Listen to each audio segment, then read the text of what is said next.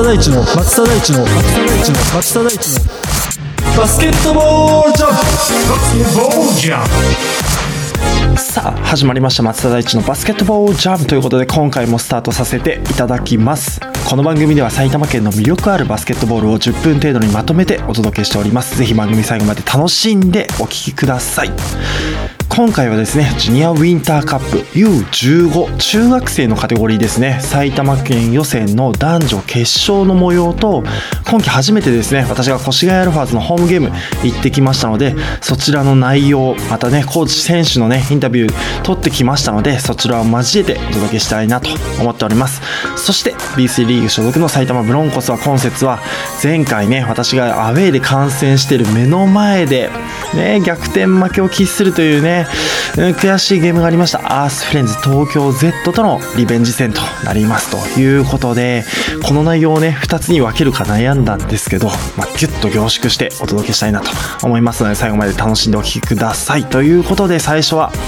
埼玉ブロンコスからスタートしたいと思います、まあ、今節はですねホーム浦和駒場体育館でアースフレンズ東京 Z を迎えての対戦となりました、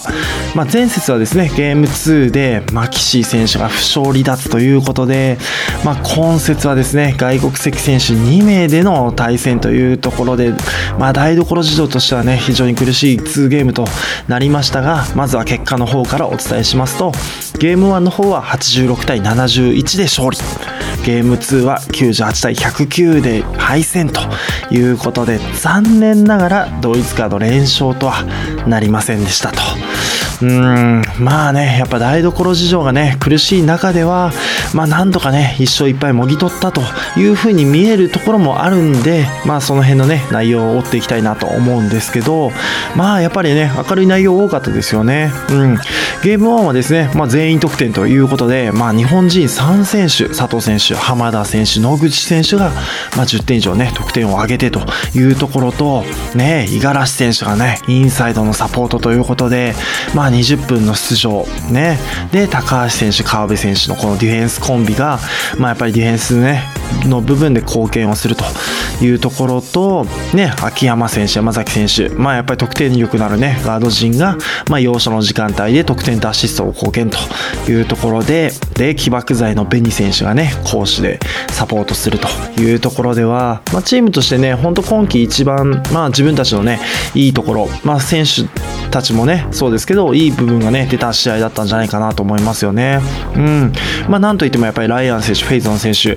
ねやっぱり1試合あたり35分とかっていうプレータイムね、まあ、ゲーム1でやってしまうとどうしてもゲーム2の疲労っていうのが残りますので、まあ、そういう意味では25分に抑えられたっていうところでもね非常にいいゲームだったんじゃないかなというところでございました。ゲーム1はですね8671で勝利となっておりましたただねまあやっぱりこれが継続できないっていうところがまだまだねまあ課題の部分でもありと。まあ相手ありきというところもありましたのでまずはゲーム2の方ねお話ししていきたいなと思っております。ゲーム2はですねやはりこう立て直してきたアースフレンズ東京 Z ということでガード陣の受田選手近藤選手キャメロン・パーカー選手ねここ序盤に先制パンチ食らったのが痛かったですよね。うん。まあガードがねある程度やっぱりゲームコントロールをしながら得点取ってきてというところで、まあ、全体的にはやっぱりねアースフレンズ東京 Z ペースでね進められた試合だったんじゃないかなというところですよね。うん。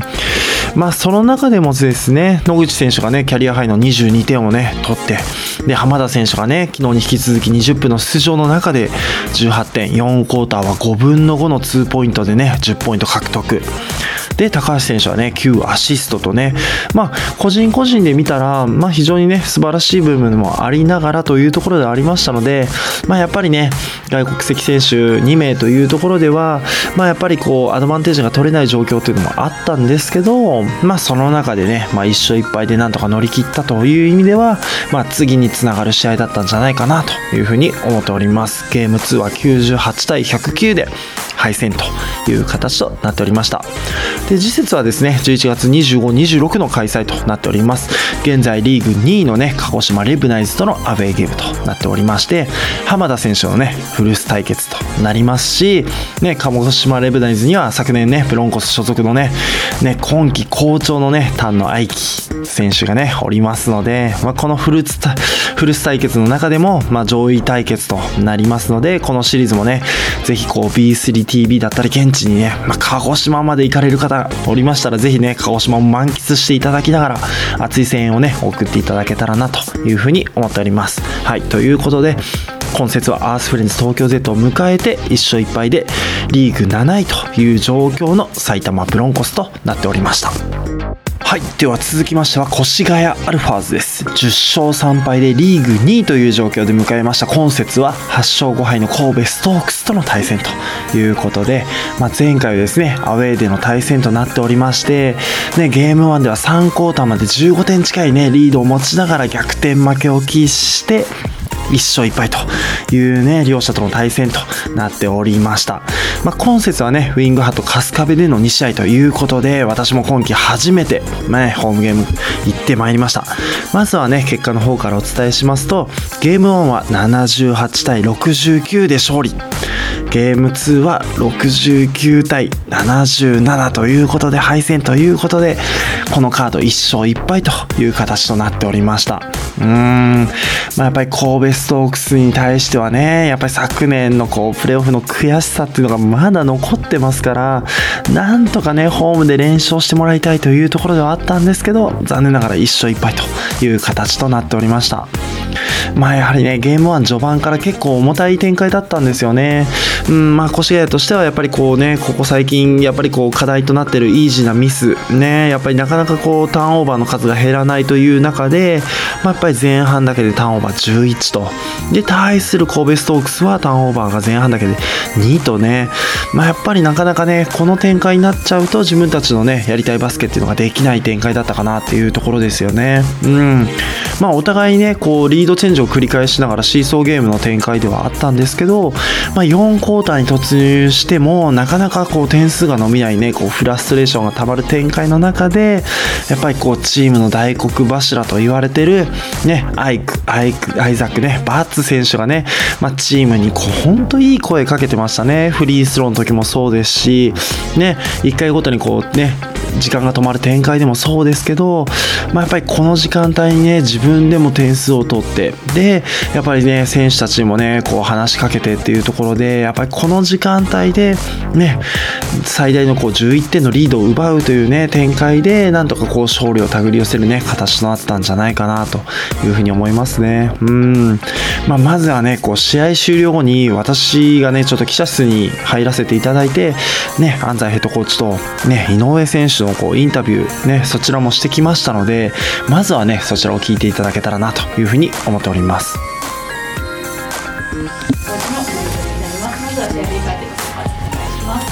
はい、えっ、と、まあ、前半というか、まあ、試合として、まあ、今シーズンのあのうちの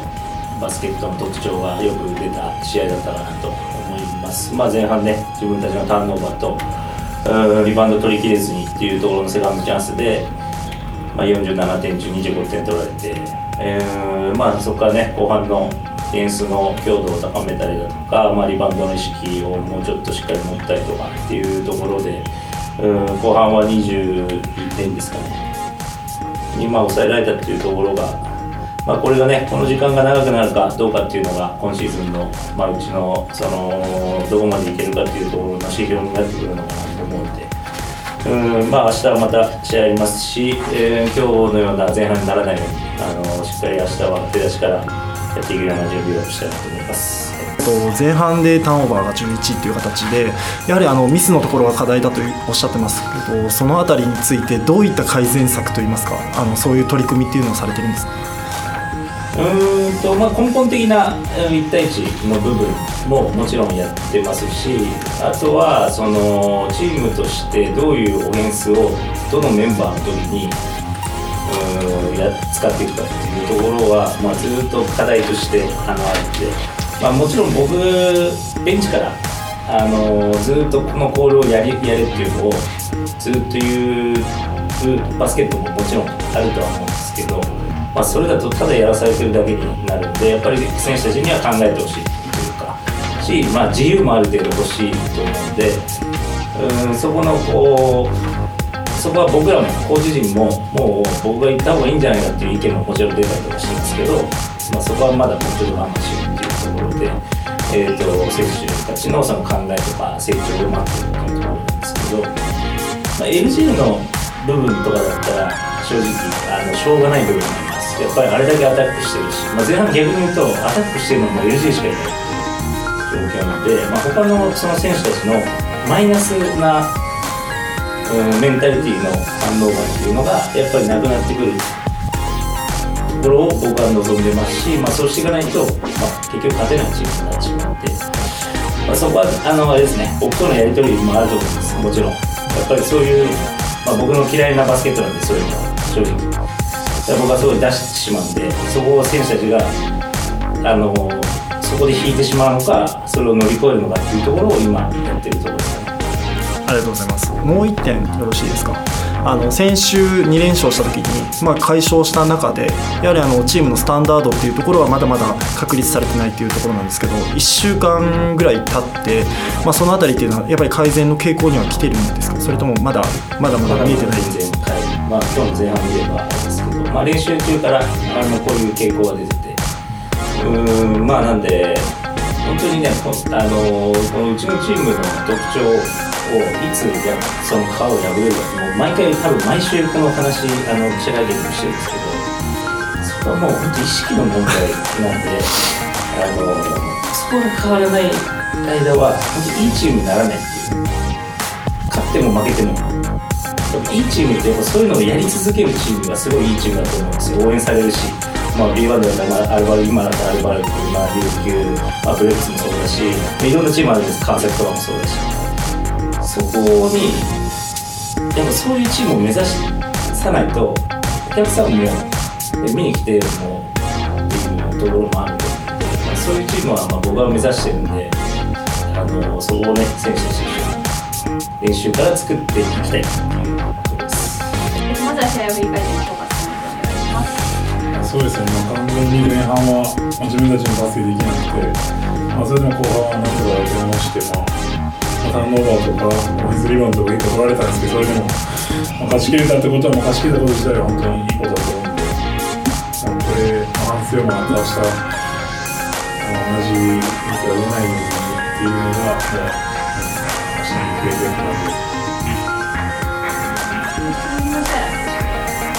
ゃあすみませんよろしくお願いします。越谷 F の松田と申します、えー安西ヘッドコーチが、まあ、常日頃から、まあ、チームのスタンダードっていうところがなかなかこう上がってこないというような形で練習の時からもかなりこう厳しい言葉をかけられてるんじゃないかなと思うんですけどそのあたりについて井上選手が感じ取られる部分とあとチームとしてどういったところを改善しなければいけないのかっていうところをちょっとお伝えいただいてもよろしいですか、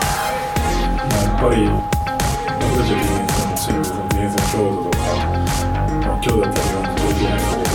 が、まあ、本当になんだ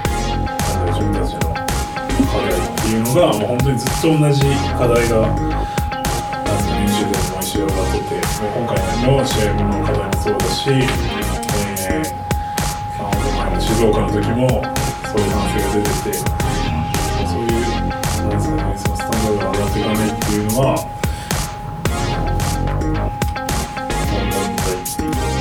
まあ、オフェンスにしても、タンパクがあったりとか、中身がすごい多いところも、本当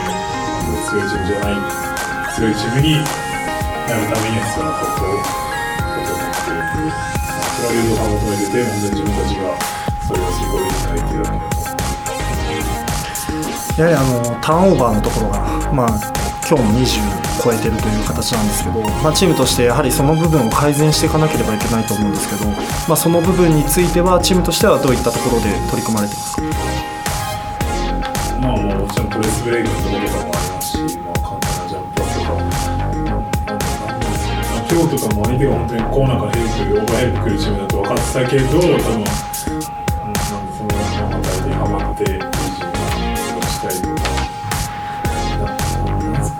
本当にバスケやってるよ本当になんか、なん、かいいいいミスじゃないっていうか、なんかアタックしてた結果でミスになってしまうとかじゃないっていうのは、本当に単純な、本当に、学生みたいなミスしてるっていうのは、本当に目標で勝てるチームっていう目標には、もう程遠いかなというふうに思います。はい、ということで、記者会見場でこう質問させていただきながらね、現状のチームの状況だったり、課題とかね、まあ、今後の取り組みとかっていうところをね、ちょっと聞かせていただけたかなというふうに思っております。まあ、記者会見のね、後には、あの、越谷アルファーズのね、青の GM、あとはね、藤原アシスタントコーチっていうね、もう本当選手時代に、私がね、あの、マッチアップしていた方々ともね、まあ、会話する機会をいただきまして、まあ、昔話をね、しながら、まあ、チームのね、現状とかっていうところもね、こう、深く聞かせていただけたんじゃないかなというふうに思っております。はい。ということで、ね、ゲーム1は78対69で勝利という形となっておりました。で、ゲーム2はですね、まあ、こちらもやっぱりディフェンスの強度が非常に高くて、やっぱり点数がなかなかね、伸びない展開だったと思うんですよ。で、ここで苦しかったのが、やっぱり LJ ピーク選手に対するね、マークっていうのはやっぱり非常に厳しくなってきて、やっぱりこう、ボールに触らせてもらえないとか、まあ、もらっても早めにね、こう、ダブルチームに行ったりとかっていう形で、まあ、やっぱりね、ここで点数が伸びなかったっていうところ、まあ、神戸ストークスはここをね、まあ、ゲーム1でね、30点近い点数を取ってたね、相手だったので、まあ、やっぱりそこをね、しっかりとアジャストして守ってきましたよね。うん。で、インサイドのね、バッツ選手に対するコンタクトっていうところも増えて、まあ、明らかにこの2名に対するね、ディフェンスっていうところはちょっと変えてきたっていう形だったかなというふうに思いますね。うん。で、やはりここでスリーポイントの低調っていうところもね、響きまして、なかなかね、こう、ジャスティン・ハーパー選手の得点っていうところだけにね、こう、フォーカスされるっていうところで、ね、うん、それがやっぱりこう、試合としてはね、苦しい展開を生んでしまったっていう形でしたよね。まあ、日本人選手だけで言っても、神戸ストークスの日本人選手で全体で44点、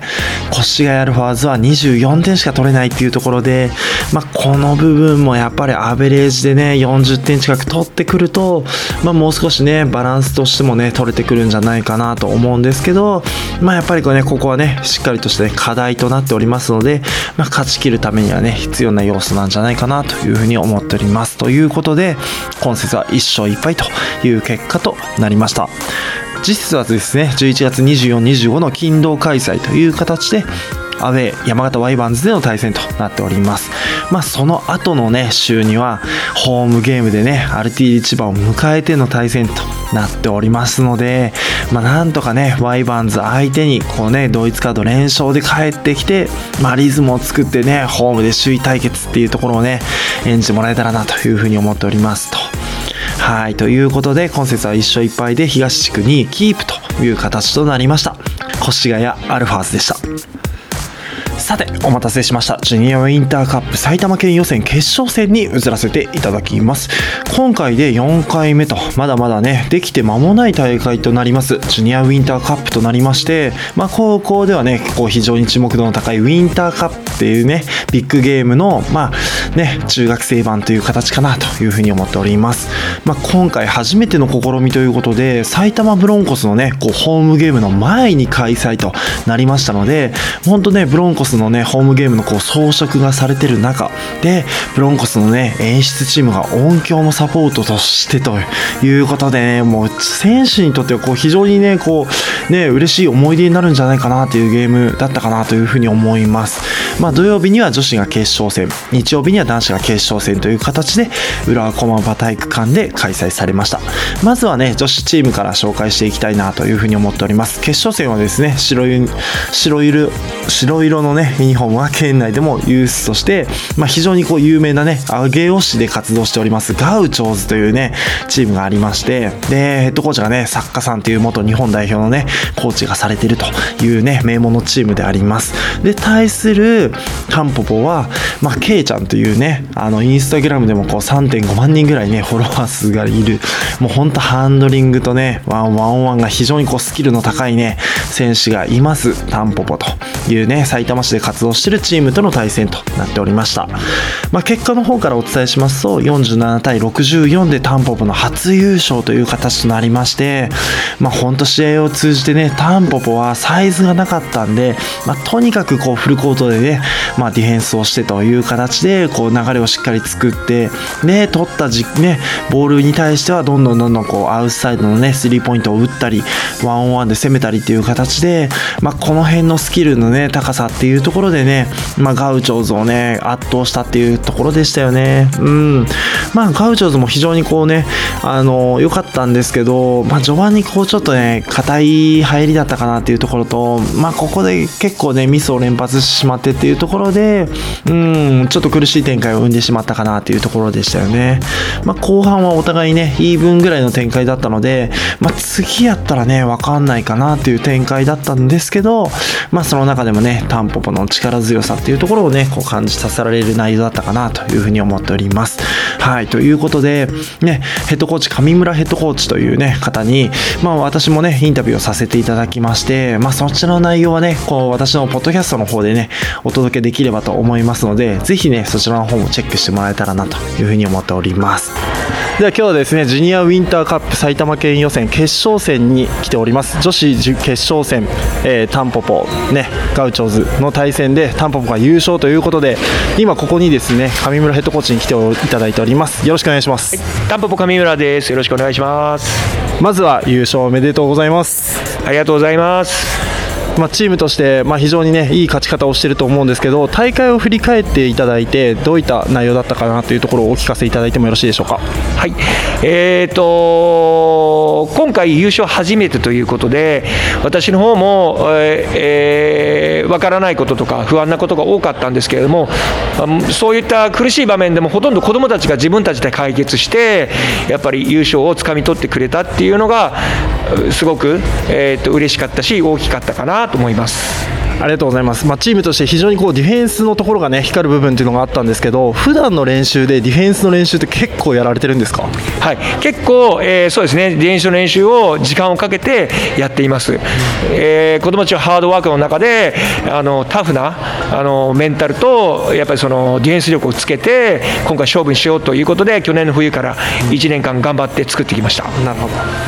で特にあの序盤からかなりこうスリーポイントだったり1対1の得点っていうところがかなり光ったんですけどその部分っていうのはどういった形の練習で補ってたりするんですか？えあのそういったところにつきましてはやっぱりスキルトレーナーとかの力を借りながら、うん、えーと、彼女たちの個々の力を上げてシュート力だったりとか1対1の力をつけて、まあ、今回の秋に標準を合わせて準備してきました。なるほど。え普段の練習からスキルコーチだったりスキルトレーナーとかそういった方をあのお呼びしてまあ、練習に、まあ、取り入れてっていう形をやってるってことですよね。はい。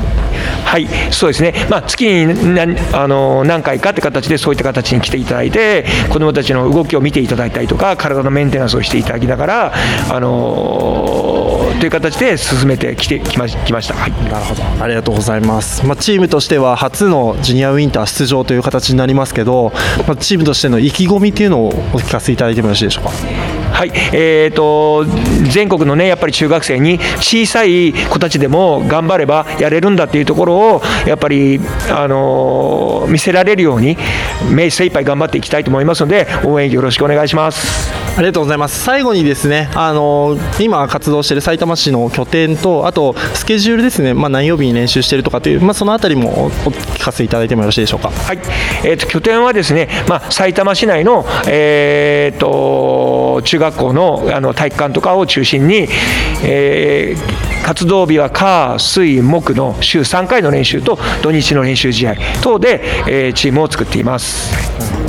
ありがとうございます。お忙しいところありがとうございました。上村ヘッドコーチにお越しいただきました。今日はどうもありがとうございました。ありがとうございました。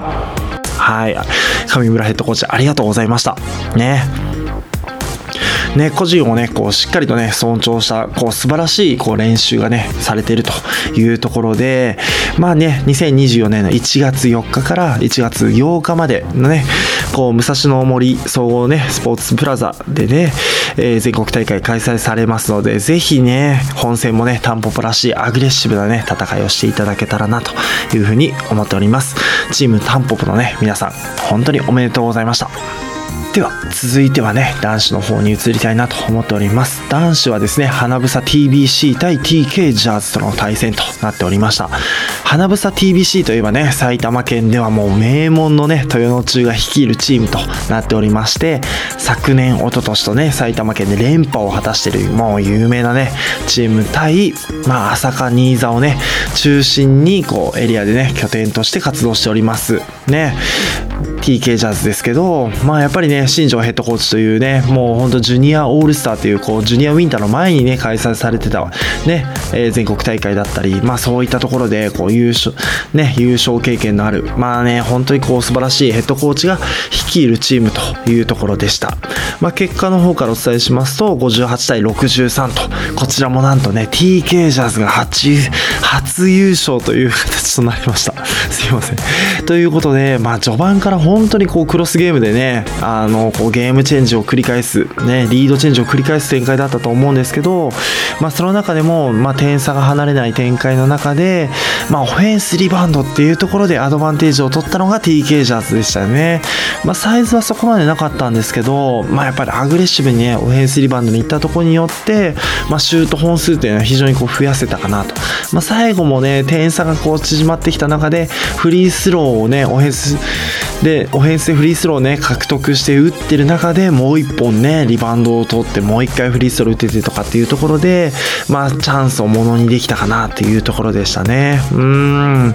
まあ素晴らしい試合でしたね。最後までねどちらが勝つかわからない。非常にこうねタフな試合だったかなというふうに思っております。はい。ということでまあこちらはですね、えー初優勝を遂げました。新庄ヘッドコーチにねインタビューさせていただきましたのでそちらの内容というのも私のねポッドキャストの方で聞いていただければなというふうに思っております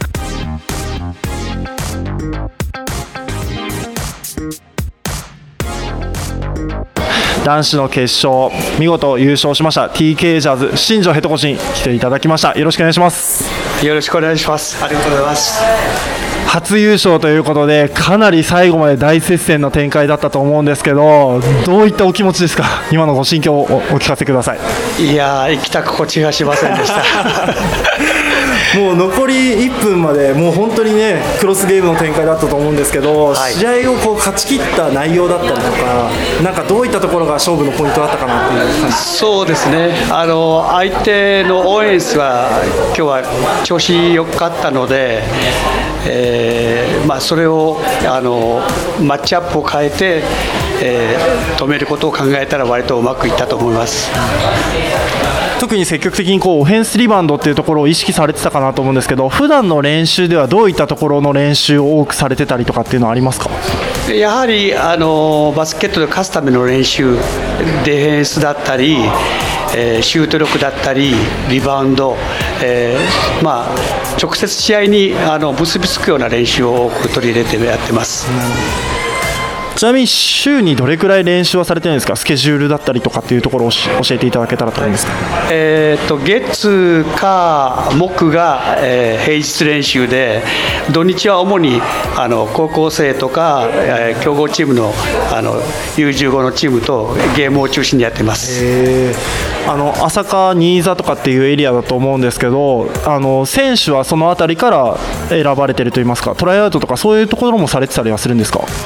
えー、とトライアウトをしたのが、えー今の2年生からで3年生はトライアウトはしてません。で、まあ、朝霞4市のあの選手中心で、まあ、スタメンも3人があの朝霞4市の子であとは埼玉市からあの入ってきたり所沢とか、えー川越とかその辺あたりまでエリアになっています。もうあのあと1ヶ月弱ですかね、もうすぐにジュニアウィンターの本戦が始まると思うんですけど、ここからジュニアウィンター本戦に向けてということで、意気込みをお聞かせいただければと思うんですが、いかがですか？はいえー特に、あのー練習でやることはなくなってきたと思うんですけど、えー12月に、えー B リーグの下部組織のあのチームの招待試合があったり、えー月バス、えーカップですかね、あの泊まりでやる試合を、え2試合用意してあるので、そこであの強豪チームとあのまたお手合わせして、えー乗り込んでいきたいと思います。ありがとうございます。今回初優勝ということで TK ジャーズ新庄ヘッドコーチに来ていただきました。新庄ヘッドコーチありがとうございました。ありがとうございました。はい。